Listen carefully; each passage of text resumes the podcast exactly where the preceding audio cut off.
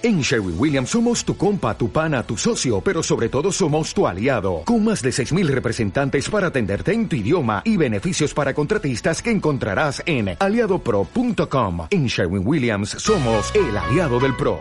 Aprovechar lo que pase de largo depende en de ti.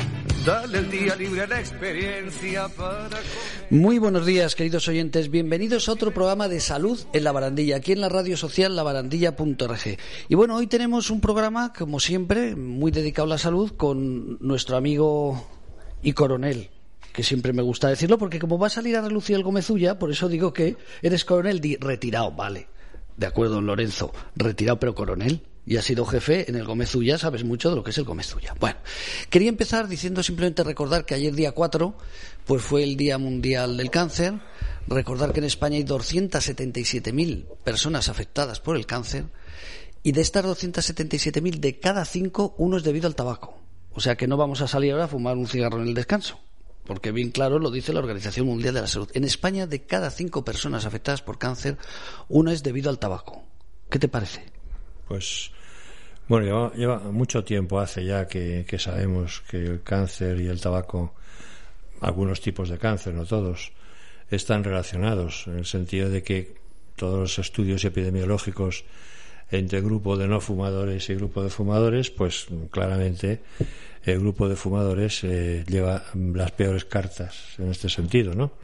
Es viejo el asunto. Sin embargo, mm, y yo hablo de mí ahora, en mi caso, no por desconocimiento de esto dejé de fumar. Yo fumaba, sabía perfectamente esto, añadiendo problemas respiratorios aparte, que también, ¿no? Y sin embargo, no era motivo suficiente para dejar de fumar, ¿no? Es decir, la adicción era superior a lo que racionalmente tenía que haber hecho. Lo cual pasa en todas las adicciones, las que sean, ¿no? Sí, sí, sí. Por eso son adicciones. Claro, claro. Hasta que un buen día, no se sabe muy bien por qué ni cómo, pues dije basta. Y, fue basta así, sin más, no me costó.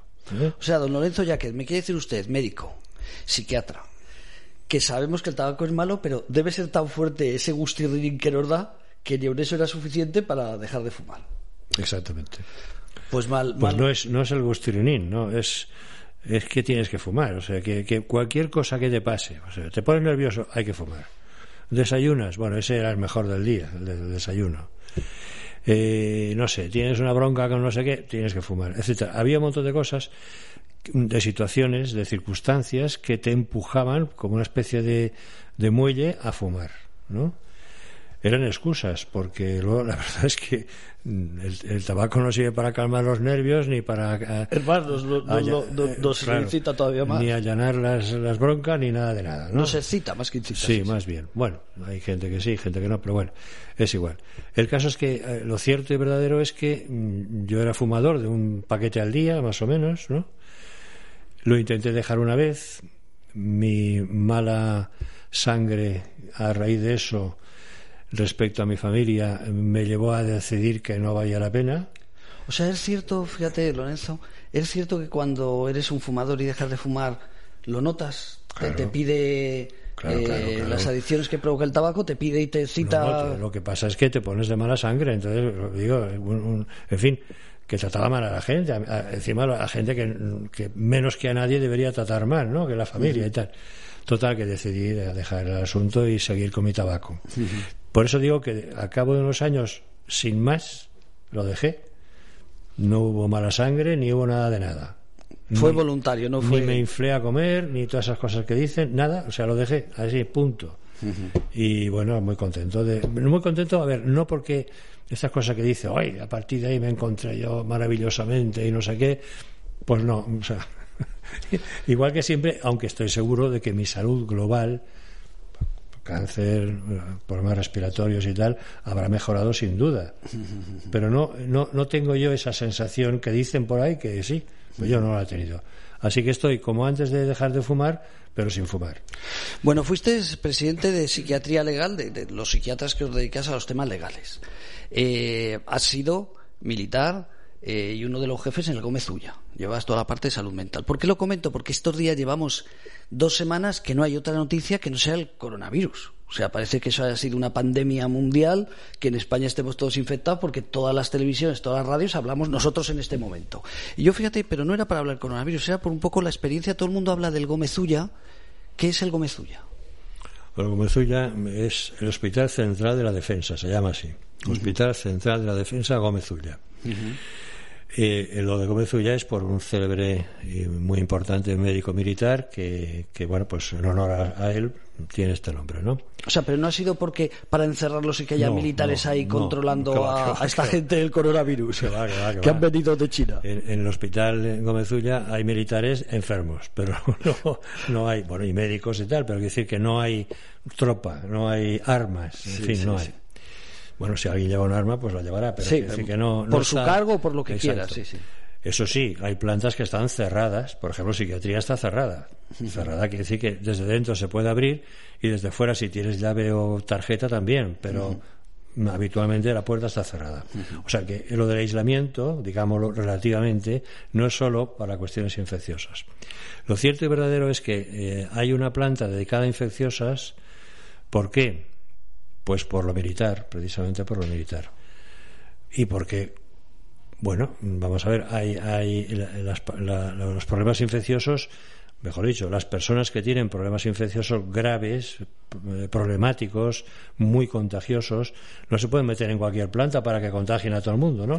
Entonces, había una planta específica que recuerdo en mis tiempos era la número 22, la, última, estaba así era más fácil aislarlo, ¿no? Que estaba dedicada a gente con infecciones. Pero es que aparte el ejército tiene que tener instalaciones para lo que se llama la guerra NBQ, nuclear, biológica y química. Ah. Entonces, dentro de lo biológico, pues está una planta dedicada precisamente a tratar la guerra biológica. No te van a transmitir el virus del catarro, sino virus, digamos, con muy mala sangre. Claro. Entonces, por ejemplo, este virus se ha dicho, no lo sé, que puede ser un escape voluntario o involuntario de un laboratorio chino dedicado a la guerra biológica, ¿no? Yo no lo sé, claro. Habrá quien lo sepa, pero yo no. Entonces, estas personas que están en el Gomezulla ahora mismo, como no están infectadas, por lo menos no se sabe ahora mismo que estén infectadas porque las pruebas que se les van haciendo van dando negativas, pues están efectivamente aislados del resto, lo que estaba en cuarentena, pero sin demasiada eh, parafernalia de, plantas así, una planta normal, digamos, aislada. Si alguno de ellos se infectara, entonces volveríamos a ver las imágenes que vimos cuando lo del ébola y tal en otro hospital, pero en fin, que era, es lo mismo, ¿no? Pues todo el mundo con mascarilla, con trajes de buzo. Bueno, eh, ahí sí que el aislamiento es radical. Y no es el caso el, hospital como ya está preparado para eso. O cuando dices biológicas te refieres, por ejemplo, a los militares que van a cualquier país. Sí, sí, de los españoles que deben estar por un montón de países, ¿no? Hay un montón de militares por países. un montón. Claro, en caso de guerra biológica, cualquier tipo de, bomba, etc., pues claro, está preparado el goma Zuya para ellos. Y por eso es lo que se ha debido aprovechar, ¿no? De que este grupo vaya directamente a ese hospital, porque en teoría y, claramente está preparado. Ah, Porque tú decías, ¿por qué Zuya? Aunque ya digo, la planta actual que creo yo que, que se está utilizando ahora mismo mismo no es una planta demasiado especial. Yo creo que es una planta normal, yo no he estado dentro, claro. Ya puedes imaginar, ¿no? Pues van ahí, los que entran ahí sí que van con mascarillas y, y toda la pesca, ¿no? Porque como no se sabe si están infectados o no, pues claro, por si acaso, ellos, el personal que entra, sí que toma las precauciones adecuadas. Pero de cara a, los propios enfermos, perdón, sospechosos de enfermedad, tampoco siquiera sospechosos. Es una cuarentena que decir, bueno, has estado a lo mejor en contacto, pues vamos a pasar 14 días aquí, que es el tiempo que se supone que el virus daría ya síntomas, ¿no? Ya digo que de momento parece ser que las exploraciones están dando negativas. Bueno, entonces la gente que entra sí que tiene, entra con precauciones. Vamos, que no es una planta normal. Pero yo creo que las instalaciones sí que son normales. Es mi opinión porque yo no estaba ahí, no lo sé. ¿eh? Aparte que llevo años ya fuera de allí, no lo sé. Y en todos los países hay, me imagino que sí, que en todos los países hay una sección o un área, como en este caso los militares. yo creo que la OTAN tiene por todas partes, eh, vamos, estoy seguro que, bueno, me acuerdo yo como ejemplo, ¿eh? en Suiza, que no pertenece a la OTAN, eh, visitamos, recuerdo, un hospital subterráneo, o sea, todo era todo un hospital subterráneo. O sea que para entrar, eh, entrabas y ya bajabas un Claro. ¿por qué? Hombre, por, por la guerra atómica, por ejemplo. Bueno, la guerra NBQ, o sea, realmente es para quitar del medio, de la atmósfera, eh, quitar de la atmósfera, perdón, el hospital, para que no haya problema. Bueno, en fin, como ejemplo, ¿no? Y estoy seguro que en Alemania y en Francia y tal, pues seguro que hay instalaciones magníficas, precisamente pensando una eh, guerra NBQ que durante la Guerra Fría pues era una posibilidad. ¿no? Claro, todos los que ya somos mayores recordamos lo de Cuba y Estados Claro, Unidos. claro, ¿no? claro, efectivamente, efectivamente, por ejemplo, ¿no? Y otras que no se saben, pero en fin, que también, en fin, que, que todo al final dependía de que no pasara nada, ¿no? O sea, incluso un despiste. Pero claro, cabe, cabe el error humano. Claro. Alguien que hace lo que no debe y se desencadena una reacción impresionante. Hay alguna película dedicada a estas cosas. O lo de Chernobyl, por recordar también Por ejemplo, por catástrofes ejemplo. Sí, sí, sí. terribles. Bueno, volvemos a lo nuestro, don Lorenzo, que es la depresión. Llevamos varios programas, pero hoy era un programa un poquito, eh, llamemos especial, porque son enfermedades cardiovasculares y depresión. Cuéntanos.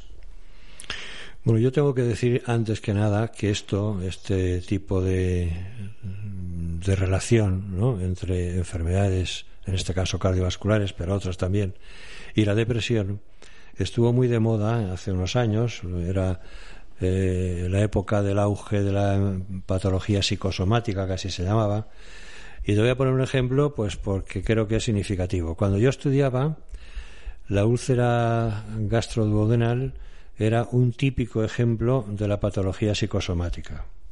De hecho, los digestólogos trataban a los pacientes con alguna medicación nuestra, psiquiátrica, ¿no? concretamente con algún antidepresivo. ¿Por qué? Pues porque era, eh, según ellos, porque era una enfermedad psicosomática. Y mejoraban, mejoraban. Lo que pasa es que eh, ahora resulta que la úlcera gastroduodenal pues es debida a un bichito, como decía la gente, sí, ¿no? eh, dilo que no recuerdo el nombre, pero yo lo he tenido. El, Helicobacter pylori. Ese. Entonces ahora resulta que eso mismo que antes se trataba con un antidepresivo, ahora se trata con un antibiótico, que no es lo mismo, ni mucho menos, ¿no? Como ejemplo de que muchas veces se achaca a la, mm, cuestión mental, pues por mm, eh, caus- causalidades que no están demostradas, pero que, como no se sabe por dónde andan, y bueno, se, se juntan, por ejemplo, es, es conocido que la gente que tiene problemas de estómago tiene mala sangre, suelen tener mala sangre, ¿no? Yo no sé si tu caso es así, pero Sí, fue una época eh, Bueno. profesional donde claro, se estaba recordando, digo, eh, fíjate, me estás dando unas pistas que yo tuve, el, ¿cómo has dicho, Vico? el Helicobacter pylori. Ese, ese. Eh, era una época de, de tensión. de- Fíjate, estaba pensando que tal vez fuera verdad, pero Bueno. está demostrado que no, ¿no? El caso es que es gente que, que suele. Hombre, el dolor de estómago es muy desagradable. Digo el dolor, ¿no? Esa es la verdad. Entonces, bueno, la gente pues se podía poner de mala sangre porque le dolía. Pero aquí era al revés. Tiene mala sangre y por eso tiene la úlcera. Claro, esto, este, este tipo de, de deducciones son las que la psiquiatría actual está intentando rechazar. ¿eh? ¿Qué pasa con las enfermedades, la- perdón, las depresiones presuntamente debidas a enfermedades médicas? Pues mira, ahora se reconocen claramente, pues pocas. Por ejemplo, qué sé yo, pues eh, se reconoce el Cushing, se reconoce el hipotiroidismo, se reconoce la Corea de Huntington, se reconoce, eh, qué sé yo, el infarto cerebral, se- en fin, unas cuantas que se ha demostrado que efectivamente esa enfermedad tiene mecanismos fisiopatológicos para producir la depresión. Es decir, que hay una relación de causa-efecto demostrable. Y solo se admiten esas. El resto son presuntas. Y este es el caso de las cardiovasculares. ¿Por qué? Hombre, pues porque es verdad que hay eh, muchos enfermos cardiovasculares que tienen patología depresiva. Más que depresiva, yo creo que ansiosa. Pero bueno, vamos a dejarlo ahí, Pero, ¿no? pero vamos a hablar un poquito cardiovasculares. Explícanos casi Sí, qué es y sí, así sí. vamos en, en- Cardiovasculares quiere decir enfermedades del corazón o de los vasos sanguíneos, concretamente se ciñen mucho a las coronarias, ¿no? Entonces hay dos cuadros eh, que hoy día se contemplan como claros, ¿no? Que es la hipertensión, claros quiero decir, que presuntamente tienen algo que ver, ¿no? La hipertensión y las coronariopatías, o sea, todo lo que es eh, lo que, la llamada angina de pecho, el infarto de miocardio, etcétera. Esas dos, eh, esos dos grandes grupos de patologías son las que se relacionan presuntamente con la depresión. Pero insisto, hoy en día mm, no se admite así, tan directamente como yo lo estoy diciendo, porque sí que se ha estudiado muchísimo en la época esa de la, del auge de la psicosomática, pues efectivamente sí hubieron muchísimos estudios, ¿no? Y qué sé yo, pues, pues se veía que había sobremortalidad, por ejemplo, ¿no? La gente que tenía depresión y tenía además un problema de psiquiátrico, pues tenía sobremortalidad. Pero esa sobremortalidad era por, por la patología psiquiátrica o por esto se ha estudiado, por ejemplo, en enfermos ingresados, en, patología en, enfermos que tienen patología psiquiátrica y por ella están ingresados en, por ejemplo, lo que antes se llamaban manicomios, ¿no? que ahora se llamarán como se llamen, pero que siguen siendo pues hospitales dedicados psiquiátricos. Sí, sí. Entonces había una sobremortalidad relativa, pero la había. Bueno. Y es cierto que se descubría comorbilidad, es decir, que había eh, enfermos que tenían patología psiquiátrica de tipo depresivo y enfermedades cardiovasculares. También es verdad que eh, la enfermedad mental aumenta el riesgo de trastorno físico, es decir, un paciente mental crónico o agudo, pero mantenido, claro, pues mm, mantenido quiere decir con suficiente intensidad durante un tiempo adecuado, producir efectos físicos, ¿no? Es cierto, por ejemplo, una crisis de ansiedad puede perfectamente desencadenar una crisis hipertensiva, perfectamente. Claro, si esa crisis hipertensiva es lo suficientemente intensa como para reventar una arteria, bueno, pues, pues las cosas son como son y, el problema es grave. Pero eh, muchas veces esto es una aguja, o sea, mm, tienes la crisis, sube la tensión y baja, ¿no? Como dice un amigo mío, claro, sí, pero si al final se ha reventado la manguera, pues, pues, pues se ha reventado la manguera. El motivo, el que sea, ¿no? Es muy célebre y muy manida la, expresión tensión emocional. ¿Tiene usted tensión emocional? Bueno, lo dicen los propios pacientes. Es que tengo tensión emocional. ¿Qué significa? Pues que cuando me tengo un problema X que me produce tensión, estrés, tal, me sube la tensión, ¿no? Esto es muy conocido y es verdad.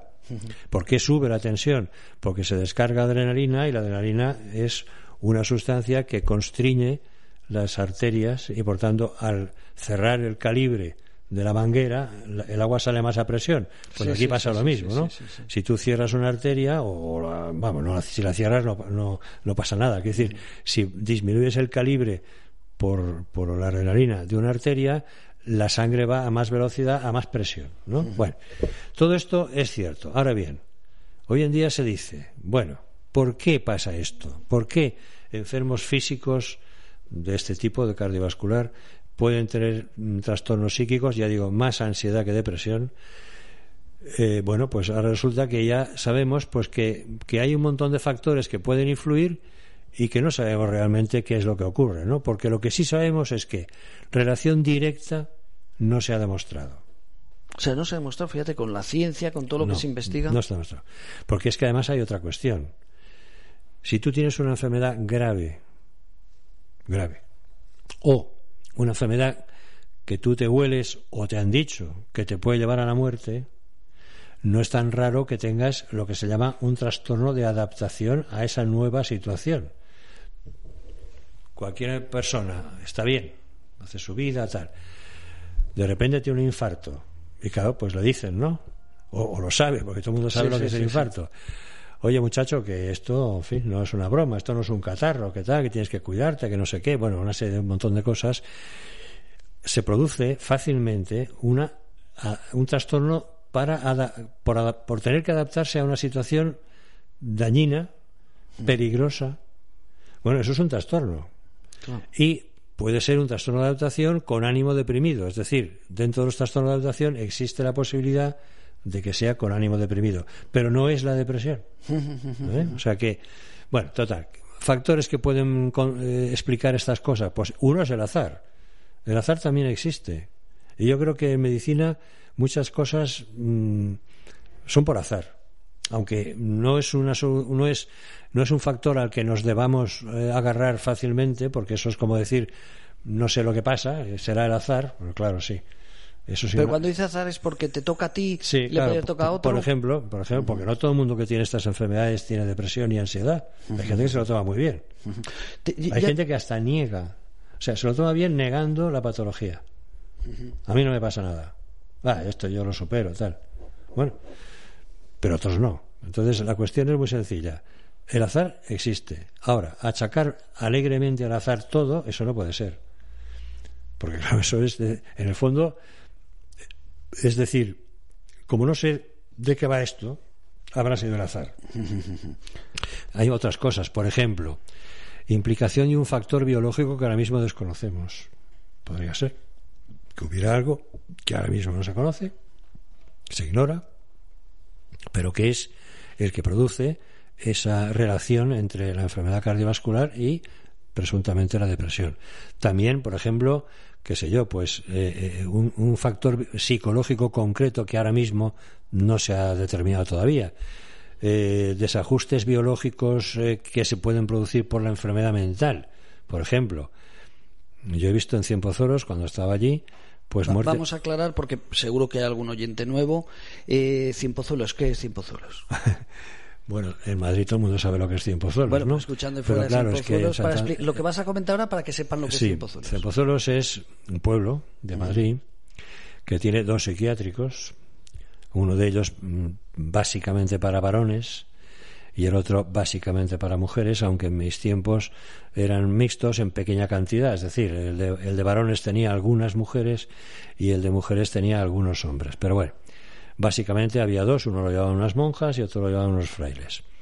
Es en, Madrid, cuando te dicen vete a Cien Pozuelos, es decirte, ¿Sabes dónde vas? estás loco, vete a que te curen, ¿no?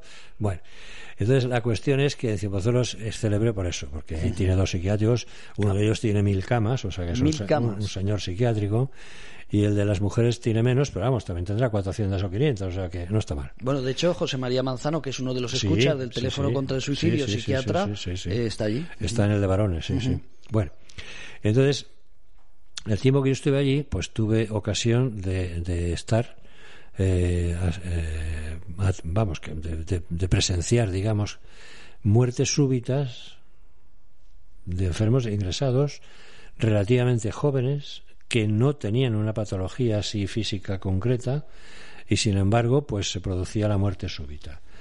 Yo siempre he pensado que la muerte súbita es un problema cardíaco, pero mm, luego resulta que las autopsias no, no acaban de certificar esa sospecha, ¿no? Con lo cual, muerte súbita eh, acaba siendo muerte de causa ignorada.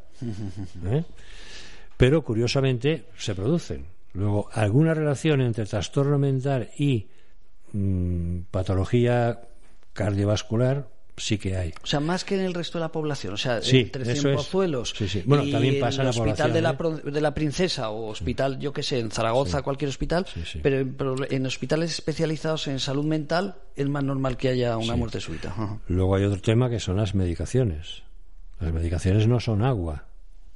Yo siempre digo que el agua está donde está, pero no precisamente en las farmacias, ¿no?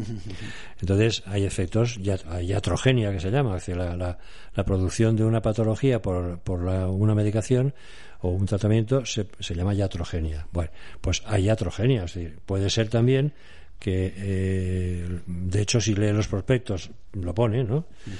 Que se produzcan físicos por culpa de la medicación.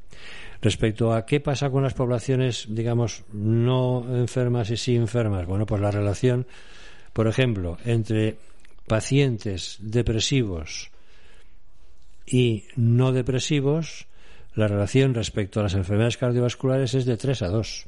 Es decir, por cada tres pacientes depresivos tienen patología cardiovascular, tres. Y los no depresivos, dos. Bueno, pues efectivamente hay una relación a favor, o lamentablemente a favor, de los enfermos depresivos, ¿no? En fin, hay muchos estudios, por ejemplo, se sabe que a los 18 meses de un infarto, pues aproximadamente un tercio de los pacientes presenta síntomas depresivos, quizá no depresión, pero sí síntomas depresivos. ¿Y eso a qué? Pues ahí está, que es que como no se sabe el nexo, porque puede ser una reacción del individuo, que de repente se le ha estropeado la vida. O sea, tú imagínate tú mismo, a ver, eres un hombre hiperactivo, estás en 200 salsas y porque no hay 300, que si no estarías en las 300, y de repente te da un infarto, ¿y qué haces a partir de ahí? Porque el médico empieza con la lista. La lista que es un protocolo, realmente no, se inventa nada. Oiga, usted se acabó la juerga esta, la otra también y la demás allá. y, tu vida de repente se achica, se, se, bueno, pierde la sustancia que hasta ese momento, de la que hasta ese momento tú estabas gozando, ¿no? Puedes perfectamente tener síntomas depresivos, tristeza, ya no puedo hacer esto, no, no llego a lo otro. Me aburro con más facilidad porque antes no tenías tiempo de aburrirte. Ahora resulta que sí tienes tiempo de aburrirte. Porque unas actividades que antes ocupaban tu tiempo, ahora resulta que antes, etcétera. Bueno, entonces, eso puede ser una reacción depresiva, pero a lo mejor no es depresión. ¿Eh? Es lo que he dicho antes de la adaptación, trastorno de adaptación con ánimo deprimido. Y luego, bueno, pues, ¿qué pasa con estas depresiones que he dicho? Quizá tenga síntomas y no la depresión. Pues que muchas de ellas son subclínicas, es decir, mm, pasan desapercibidas. Subclínica significa que no da síntomas visibles como para diagnosticarlas. Y pasan desapercibidas y, por tanto, pasan sin tratamiento. ¿Y esto qué problemas tiene? Hombre, pues una persona deprimida tiende a no cuidarse Sí, todo el mundo coincide. Claro. te aíslas, ya no tienes ganas de salir, por tanto eh, la vida te cambia, está claro. Te altera la calidad de vida por los síntomas, aparte de la enfermedad física que sea la el infarto o lo que sea, te altera la calidad. Si tú estás tristón, estás que te aburres, que no te estimulan las, las mismas cosas que antes, etcétera, esa, tu calidad de vida ha disminuido, claramente, ¿no? Dice, pues yo antes me gustaba, qué sé yo, jugar al fútbol o, jugar al baloncesto, no sé qué, y ahora me han dicho que ni hablar del peluquín. Bueno, pues, ¿eh? Bueno. Y resulta que el sucedáneo de jugar al baloncesto, ¿qué es? ¿Verlo en la televisión? No. Porque hay deportistas de televisión, es decir, que hacen el deporte delante de la pantalla, ¿no? Y luego están los deportistas de verdad, que son los que se curran el balón y la canasta, ¿no? Bueno no se cuidan, por tanto, no llevan bien ni siquiera los tratamientos físicos, ni siquiera los tratamientos físicos, se olvidan de las pastillas, bueno, en fin, lo que sea, ¿no? Y entonces resulta que tienen una tasa de mortalidad mayor que las de los no deprimidos. Ese es el resultado final. Pero ya digo, realmente no se admite hoy en día con claridad que hay una causa directa entre la enfermedad cardiovascular y la depresión. No se admite. Así como hay otras que las que he nombrado antes, que ya dedicamos un programa a esto, que son clarísimas, o sea que lo tenemos claro, ¿no? O sea, un, un hipotiroidismo, pues fácilmente produce una depresión. ¿Pero por, qué? No sé. Ah, porque hay mecanismos hormonales y tal que, que dan lugar a eso. Un Cushing, lo mismo. Un Cushing es una eh, sobredosificación, generalmente es, dosificación en el sentido de que son eh, enfermos a los cuales se ha mm, prescrito o administrado cantidades eh, grandes de corticoides, entonces se produce una un exceso de, cortisona en el cuerpo y eso da lugar a la enfermedad de Cushing, al trastorno de Cushing. Te, voy a interrumpir por ir aprendiendo cosas. La cortisona antes la recetaban para muchas cosas, ya no sé ahora. Y ahora también. También. Va muy bien. Ah, eso te iba a preguntar, porque siempre se ha hablado de que tiene. es, un antiinflamatorio magnífico, entre otras cosas, ¿no? Pues yo hablo de sobredosificación o sobre, mm, sobretoma, ¿no? Es decir, si te han dado dos y tú tomas cuatro, ¿Eh? Pues ¿Y, qué es lo que hace la cortisona? La cortisona es una hormona que tenemos todos, ¿eh? que es importantísima para, el organismo y bueno, hace muchísimas cosas. Está, está en todas las salsas, decirlo como tú, ¿no? más o menos, pero, pero en, el organismo. ¿Y qué pasa cuando se hay un exceso de cortisol? Pues te hinchas. Es lo que llaman, eh, llamamos la cara de luna llena. Es una cara redonda eh, la persona coge mucho peso, es mucho peso de agua, ¿no? De, vamos, quiero decir, de líquidos, ¿no? O sea, lo que hace es retener, te, te retiene te retienes, te retiene líquidos. Bueno, es un, es un trastorno importante que, lógicamente, tiene tratamiento. El primero de todos es suprimir el, el, corticoide, ¿no? Poco a poco, porque no se pueden subir de golpe, para no producir la... Porque el organismo es muy listo, ¿no? Bueno, está muy preparado, quiero decir, más que listo, está preparado. Si tú tienes un exceso de una hormona que ya tiene de por sí el, organismo, el organismo cesa o disminuye mucho su producción. ¿Por qué? Porque ya, la estás teniendo desde fuera. Si tú la quitas bruscamente, entonces de repente el organismo se queda sin nada, porque no lo produce, no lo estaba produciendo y encima se ha quedado sin el aporte. Con lo cual se produce otra enfermedad distinta. En este caso no es que tengas demasiados corticoides, es que no tienes. ¿eh? Quédate ahí porque te voy a hacer otra pregunta. ¿Es habitual tomar vitaminas para cualquier cosa. O sea, era, vitamina D. Era habitual antes mucho más que ahora. ¿eh? Eso es. Entonces, por ejemplo, si tú tomas una vitamina, digo D, porque te recomiendan tomar el sol, ¿no? Eh, que 10 minutos al día tomes el sol, porque, por cierto, hay mucha gente que tenemos falta de vitamina D. Y, y, preguntas y te dicen, bueno, porque cuando vamos a tomar el sol, toma, afortunadamente tienes que ponerte muchos componentes, pues yo qué sé, del 30, del 40 de protectores. Las mujeres y ya también los hombres nos ponemos cremas pues para disimular las arrugas o que y entonces me decían claro que como ahora todos tenemos en la cara algún potinje esos 10 minutos normalmente no son suficientes y hay gente que toma vitamina D añadida. Y, a mí me han explicado, dice, claro, si tú acostumbras a que el cuerpo, mediante una medicación, pastilla, lo que sea, tomar vitamina D, ¿cuál es la consecuencia? Que luego el cuerpo se espabila y deja de tomar, de producir. Eso es así, si tomas. Concretamente, yo de la vitamina D no sé si ese mecanismo. Digo, he dicho D por cualquier otra. Pero, por cierto, de repente en España, que siempre ha sido un país de sol, donde no había siempre se nos ponía como ejemplo de que no había raquitismo, no había estas cosas porque claro, había suficiente vitamina D como para que el metabolismo del personal fuera adecuado en comparación con los países nórdicos, con Alemania incluso, tal. Bueno, y ahora resulta que es que todos tenemos falta de vitamina D. Yo es que claro, me alucino en colores porque España sigue siendo España. ¿O es que ahora tenemos menos sol? Pues yo creo que no. Ah. Y antes resulta que con lo que yendo por la calle tomabas el sol, nadie se, vamos, nadie no, pero la mayor parte de la gente no se pone una crema cuando va por la calle, para ir por la calle, se pondrá la crema cuando va a la playa o no sé qué, o a la montaña, pero no para, para pasear por la calle, ¿no? Nadie va al retiro con la crema puesta, vamos, una para... Nadie, no es verdad, pero en fin, la mayor parte de la gente. Y sin embargo, ahora de repente, todos tenemos falta de vitamina D. Yo es que no sé, vamos, tengo mis dudas. ¿Tienes duda de que no sea una campaña que han sabido motivar bien los fabricantes de vitamina D para recomendar? No lo, afirmo porque no lo sé. Es un tema que no me he dedicado yo a estudiar, pero que me, me, me, llama la atención. ¿no?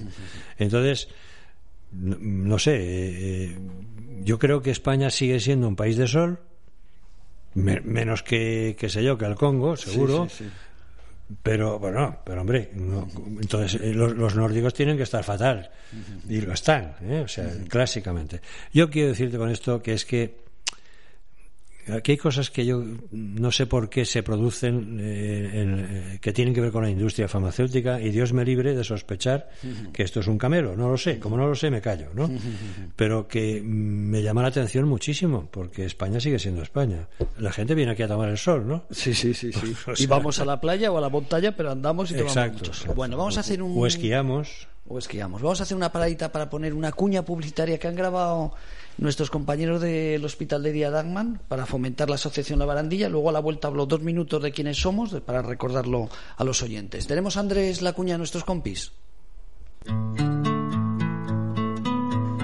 Buenos días. Os animamos a que os hagáis socios de la Asociación La Barandilla, solo por una cuota anual de 50 euros.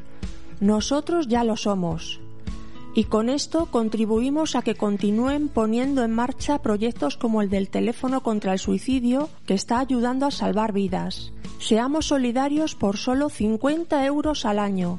¿Contamos con vosotros?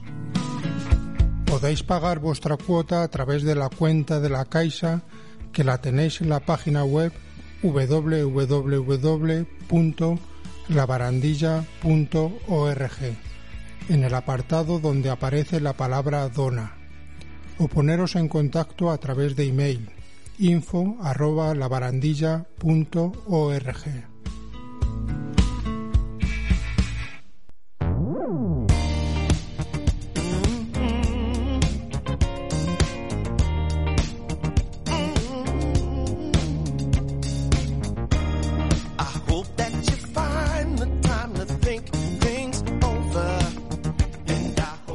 Bueno, ¿esto quién son? Son nuestros compañeros de Conecta con nosotros. ¿Por qué pedimos que se hagan ustedes socios de la Asociación La Barandilla? 50 euros al año. Fíjate, 4 euros al mes. ¿Eh? tampoco es una barbaridad. ¿Por qué? Porque con esto hacemos muchas actividades. Entre ellas, por ejemplo, vamos a hacer en el mes de abril otro curso gratuito para personas con discapacidad, que hacemos todos los años varios cursos gratuitos para personas con discapacidad para fomentar la radio. De hecho, aquí hay dos programas que lo han hecho antiguos compañeros que han venido a formarse en esta radio social. Hacemos cursos como el 19 de febrero. Fíjate, estoy haciéndote, lo estoy haciendo mal en directo, pero el 19 de febrero, que tampoco falta tanto, estamos a 5, me gustaría invitarte a una jornada sobre redes sociales, depresión, etc. Ya sé que no tiene la gente encima, pero te lo estoy soltando este así sobre la marcha. En este caso es peor que no tenga, vamos a, es igual que no tenga la, la, la agenda encima porque el 19 de febrero estoy ocupado mañana y tarde. Ah, sí, estás ocupado mañana y tarde, ya lo sabes de memoria. que ya está marcada. Ya la tenías ahí en mente. Bueno, pues el 19 de febrero, por ejemplo, hacemos una jornada, lo pondremos en las redes sociales y ya el lunes lo tendremos en nuestra página www.labarandilla.org, www.labarandilla.org, en la parte que tenemos arriba de eventos, pues vean ustedes que el 19 de febrero hacemos una magnífica jornada con periodistas, con profesionales de redes sociales, redes sociales, investigar depresión, investigar suicidio todas estas cosas también son todo gratuito. Para eso se significa y por eso pedimos que se hagan socios por 50 euros al año. O sea que es una jornada dedicada a medios sociales. No, no a medios sociales, sino a redes sociales. Redes sociales. Las redes sociales están provocando cosas muy buenas y cosas muy malas a todos los niveles. O hacemos, he dicho los talleres, o ayudamos a fomentar, por ejemplo, la labor que hacemos con el teléfono contra el suicidio. Que por cierto, te voy a pillar así también de golpe para preguntarte cosas de Néstor Selman. El sábado tuvimos una reunión aquí en Néstor Selman, psiquiatra, eh, colega tuyo, que seguro que lo tienes que conocer. De patología dual. De patología dual, que de eso vamos a hablar un poquito. Eh, estuvimos haciendo un programa aquí con él. Exactamente. Entonces, por ejemplo, este sábado estuvimos aquí con Pedro Martín Barrajón, que es un psicólogo eh, de Princesa 81, se llama así, Psicólogos Princesa 81, porque este sábado, viernes, día 7 y sábado hacemos también un curso sobre suicidio en crisis. Entonces vienen distintos expertos aquí en el teléfono contra el suicidio. El 911-385-385.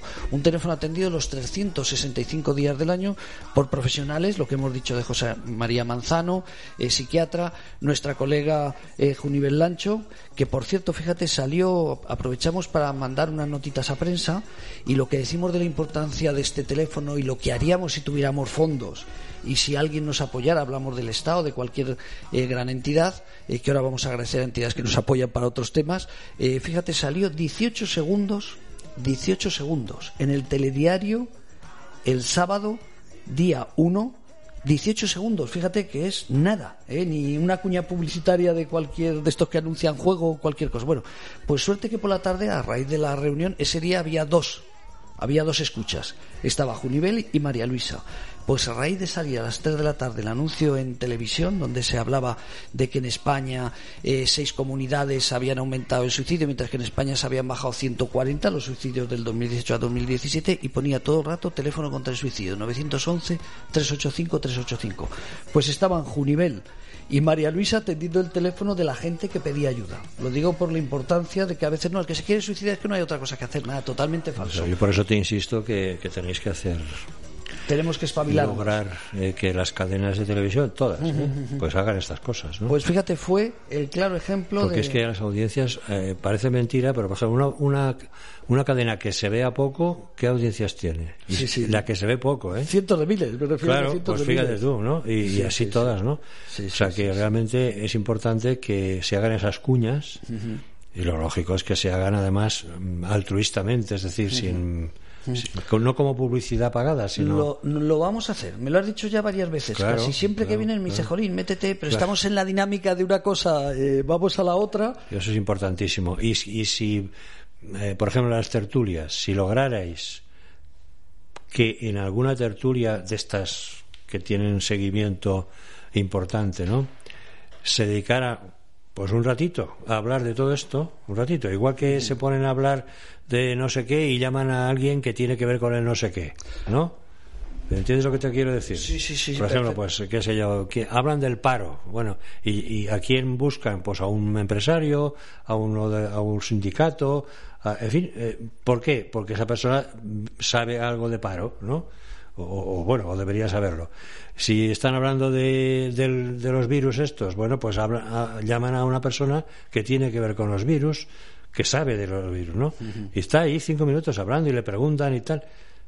Bueno, más que suficiente para que la gente espabile. ¿eh? Sí, sí, sí, sí, sí, Y si encima ya luego pones debajo esos cartelitos que ponen, ¿no? Que no sé cómo se llaman en televisión. Los, sí, sí, ¿eh? sí, como esa cuña ahí que ponen. Que tal, tal, bueno, entonces... Fíjate decir, eh, tuvimos aquí unas conclusiones y mandamos una nota a prensa. Han salido un montón de periódicos, ¿eh? eh la Vanguardia, 20 Minutos, en Murcia otro periódico y el titular fue el teléfono contra el suicidio recibió 1.139 llamadas durante el 2019, un 24 más que en el 2018. Fíjate cómo los medios tienen ganas, lo que pasa que esta semana se ha dedicado todo al coronavirus. Eh, avisamos a gente de Castilla-La Mancha, porque además hay que decir que, igual que hablamos de Baleares, también Castilla-La Mancha lo está haciendo muy bien en prevención del suicidio, muy mal Aragón, indiscutiblemente, muy mal Murcia, Madrid está entre esas seis comunidades donde han aumentado también los suicidios, el 2001, pero ha aumentado ¿eh? igual que hay comunidades como Baleares donde bajó el 31%. ¿De qué? O sea, Instituto Nacional. Son, Instituto por años, ¿no? ¿De qué año hablamos? Hablamos del 2017 respecto al 2018.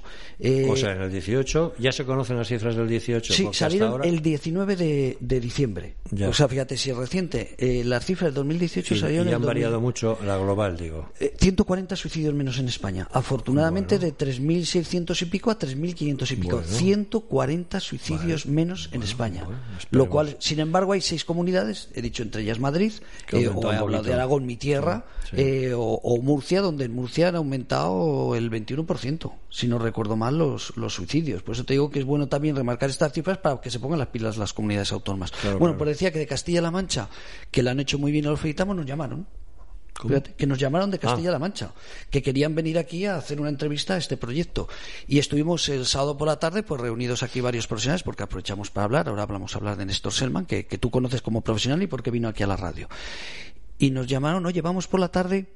Dice, pero sacaremos lo del teléfono contra el suicidio, lo sacaremos este fin de semana, el 7 y el 8. Dice, porque con el coronavirus todas las televisiones, todo lo que dedicamos a sanidad, y fíjate que solo había una persona en España, que era el que está en Canarias, y bueno, y los que venían desde China, dice, todo está dedicado al coronavirus. Nosotros mismos hemos empezado hablando de, este tema. Entonces lo decía como detalle, ¿no? Qué curioso. Cuando alguien, algo nos da... Para algunos es mejor que se hable del coronavirus que no de otras cosas. Exactamente, exactamente. Oye, yo no me quiero ir de este programa. Eh, tú respetas y mucho a Néstor Selmal como compañero, como profesional, pero hay una duda que es, sabes que en España durante este y otro día podemos volver a hablar, ya hablamos en su día de las ludopatías, pero tu experiencia como psiquiatra durante todos estos años siempre hay un debate. ¿Qué es antes, el problema de salud mental o la adicción a las máquinas tragaperras, al tabaco? Eh? Te lo digo porque Néstor Selman sabes que es de una teoría que dice todo el mundo tenemos las máquinas, todo el mundo tenemos internet, que ahora ves cualquier televisión. Si no es la 11 con sus raspaditas o con sus bonos no sé qué, es la Lotería Nacional. Y si no, todos los casinos que hay por internet. Entonces, Néstor Selman defiende una teoría que es las personas tienen problemas de salud y no todo el mundo juega. El que juega es porque tiene un problema un problema, cuéntame, no, unas referencias. Bueno, eso está Cada uno tiene su filosofía. en discusión, ¿no? es cierto, Lo digo porque tú tienes muchos años de psiquiatra y has tratado miles de personas. Pero es verdad que no solo en el juego, no solo en el juego. hay una frase por ahí que, que, a mí me gusta mucho porque dice que el alcohólico se es desde la primera copa. ¿Qué quiere decir eso? Pues que todos, a mi edad, no creo que en España, por ejemplo, haya nadie, digo nadie, que no haya probado el alcohol. Nadie. Pocos habrá. Bueno, yo creo que nadie, pero bueno, digo al menos probarlo, ¿no? Sí, sí, sí. Bueno, y sin embargo, está clarísimo que no todo el mundo es alcohólico, ¿no? Eso está más claro que el agua. Hay gente que si no puede beber, lo de la casera, pero al revés, me voy, ¿no? Y hay gente que, que es igual. No, pues mire usted, no hay alcohol. Ah, pues vale. O sea, hay una actitud distinta. Y eso es, como se dice del alcohol, desde la primera copa. ¿Quién no ha jugado a algo en este país, hablando ya, ceñéndonos al juego? A lo que sea. Al bingo, a la lotería, a, yo qué sé, a la 11 y, al 12 y al 20. ¿Quién no ha jugado a algo? Pues a mi edad yo creo que nadie tampoco. Sin embargo, está claro que ludópatas, pues es un grupo. Es decir, que hay al menos una actitud que no me atrevería a llamar de decir una patología, a no ser que nos ciñamos mucho a lo psicodinámico, ¿no? Es decir, a lo que es lo psíquico más que lo psiquiátrico, que hay una actitud favorable a esa adicción. Porque además el alcohólico muchas veces tiene más adicciones, ¿no? Por ejemplo, ¿eh? resulta que es alcohólico pero también juega y también le da la coca y no sé qué, ¿no? Bueno, mm, eh, ¿hay detrás una patología seguro? Pues yo creo que no, como patología. Pero sí posiblemente psicológicamente haya una tendencia ¿eh? a, para la adicción del tipo que sea. Porque además, curiosamente, yo creo que a mi edad todo el mundo ha probado todo lo que se puede probar. Bueno, las drogas quizá no, ¿no? Lo que son lo que se llaman drogas, la cocaína, la moda, tal, creo que no. Pero de las demás, el juego, el alcohol, las compras, bueno, todo el mundo. ¿Y, ¿Y por qué hay un pequeño grupo, pequeño, afortunadamente, que se engancha? ¿Por qué? Hombre, alguna razón tiene que haber. Está claro. ¿Eh? Voy a recomendar tres W porque así viene ahí claro lo que hemos hablado de este fin de semana, lo que hemos estado haciendo. Tres W, la barandilla.org, van ustedes a actualidad y ahí pone teléfono contra el suicidio, 2.300 llamadas pidiendo ayuda. La fotografía, por cierto, es del teléfono contra el suicidio, si alguien no lo conoce, que vaya a W, la barandilla.org y hay que vea en el apartado actualidad, teléfono contra el suicidio, 2.300 llamadas pidiendo ayuda. ¿Ves? Esta fotografía es la fotografía eh, que ves a Junivel y a María Luisa atendiendo el teléfono por la tarde. Y te cuento el porque ahí va un enlace donde Néstor Selman habló de suicidio, eh, donde habló también Pedro Martín Barrajón, también habló de suicidio, de prevención, donde habló Junivel Lancho, que es la coordinadora del teléfono de suicidio, y al final hablo yo también, donde aprovecho para dar caña a esas comunidades eh, que indiscutiblemente no están haciendo todo lo que debían hacer por el tema del suicidio y que vienen esta nota. Teléfono de suicidio, 2.300 llamadas pidiendo ayuda. Pero fíjate, Pedro Martín Barrajón, que es uno de los que da el curso este fin de semana, el 7 y el 8, que también lo tienen ahí ustedes. En eventos viene, ¿no, Andrés? En eventos viene 7 y 8. Si ustedes se quieren apuntar, vayan a www.labarandilla.org. Eventos 7 y 8 de, de, febrero. Un curso magnífico, todo el viernes por la tarde y todo el sábado entero para formar en, en prevención de riesgos, en crisis. Hablamos siempre del tema del suicidio. Y Pedro Martín Barrajón me explicaba que teníamos que dar una vuelta más a la tuerca del tema del suicidio. Y fíjate si me convenció lo que me dijo, que esta nota hemos empezado así. El 50% de la población general no clínica experimentará tendencias suicidas moderadas severas. Seguir atribuyendo a los otros, a quienes padecen una enfermedad mental, y no pensar que puede sucedernos a nosotros, y también a los nuestros, como tristemente comprobamos sanitario, a diario, nos impedirá seguir avanzando en la prevención. El suicidio no es culpa de nadie, pero es responsabilidad de todos, y no solo de sanitarios, políticos, cuerpos de fuerza de seguridad, etc. Fíjate, me hizo pensar, porque es verdad, nosotros siempre hablamos de que el 80% de las personas que cometen un suicidio, pues entre el 80 y el 90% pasan por una patología mental, entre ellos depresión, que hemos hablado muchas veces. Pero sí que es cierto que nos hemos mirado las llamadas, vienen en este dato que, ustedes pueden ver en www.labandía.org, en actualidad, repito, suicidio 2.300 llamadas pidiendo ayuda, y sí que es cierto que solamente el 46% de las personas que llaman pidiendo ayuda pasan por una enfermedad mental. Nos pueden engañar, pero ya sabes que son profesionales como tú, hemos hablado del caso del psiquiatra, Junivel Ancho psicólogo, todos son psicólogos, todos los escuchar del teléfono psicólogas. Y claro, tratan de, por profundizar y por aprender, y la mitad de la gente no tiene una patología mental. Entonces, esta idea de Pedro Martín Barrajón, decir, bueno, vamos a explicar, no hay que achacar solo a la enfermedad mental, hay que achacar a la población. ¿Cómo lo ves? Por curiosidad, ya para despedir el programa. Pues, eh, a ver, como siempre, habría que estudiar a fondo esta situación, ¿no? Al margen de que mm, diagnosticar por teléfono no es fácil, en principio, ¿no? O sea, si el enfermo te dice, no, yo estoy muy bien. Hombre, muy bien, quieres matarte o estás pensando, en fin, estás jugando con la idea de suicidio, pues muy bien no estás, ¿no?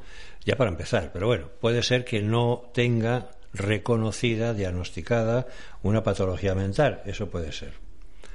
Porque acá, hace un momento hemos estado hablando de depresiones subclínicas, ¿no? Que, pasan desapercibidas. Bueno, pues puede ser también eso, ¿no? Segundo, podríamos plantearnos si el que juguetea con la idea de suicidio sin patología es más proclive a llamar que el que tiene una patología que le empuja al suicidio, ¿no? A lo mejor resulta que los primeros, que están mejor, que tienen más, más capacidad, digamos, para, mm, para, en fin, para buscar ayuda, pues porque están bien, ¿no? Claro. Bueno, sí, sí, te entiendo perfectamente. Y en Mal, pero bien. El esquizofrénico, bueno, por ejemplo. Sí, o un depresivo, profundo, lo que sea. Nivel a tele y escucha. Claro. Y, a lo mejor no busca ayuda. Eh, acabamos de hablar de que los enfermos cardiovasculares que tienen depresión eh, toman peor sus tratamientos y sus cosas. Bueno, pues esto es un ejemplo. Si tiene una idea de suicidio, a lo mejor no se le ocurre pedir ayuda. Porque no. ¿No? O sea que estas estadísticas, pues son el 50%. Bueno, en fin, yo no quiero discutir con nadie, pero me parece que hay que estudiar un poquito mejor las cosas porque a lo mejor ocurre eso, que el que está sin patología acude más fácilmente a pedir ayuda que el que está con patología. ¿eh? El que en Cienpozuelos se ponía delante del tren pensando que con sus ojos, su fuerza magnética y tal iba a pararlo, ese, ¿de qué va a pedir ayuda? Si, si el suicidio era, no era un suicidio realmente era un accidente, porque él pensaba que iba a parar el tren con su tal. Sí, sí, ¿Eh? sí, ¿A quién va a pedir ayuda? Sí, sí, sí, sí, sí. Es un ejemplo, ¿eh? Es un ejemplo bárbaro, porque claro, es una cosa ya es extrema. Pero, en fin, introduzco esta cuña porque me parece que es que las cosas a veces, eh, en fin, las estudiamos un poco superficialmente, diría yo. Mira, te voy a dar cuatro cifras de esta nota que os recomiendo que vayan. Eh, las seis comunidades autónomas en España donde han aumentado las tasas de suicidio son Murcia, Aragón, Cataluña, Cantabria, Asturias y Madrid. Y he destacado dos, por no destacar el resto. Hay otras comunidades como Andalucía que no tienen un plan de prevención del suicidio y sin embargo han bajado las cifras. Pero dos comunidades que han destacado han sido Baleares, que desde 2016 tiene un plan específico de prevención del suicidio donde ha bajado el 31% que se dice pronto, el 31, de ciento y poco a 70. Pero, o sea, treinta y tantas familias eh, no han sufrido de por vida lo que es un suicidio. Y el caso, por ejemplo, de Galicia, donde crearon su plan en el 2016, también ha disminuido un 15% los suicidios en esa comunidad. O Castilla-La Mancha, donde crearon su plan de prevención en el año 2018, donde han bajado las tasas de suicidio un 16%.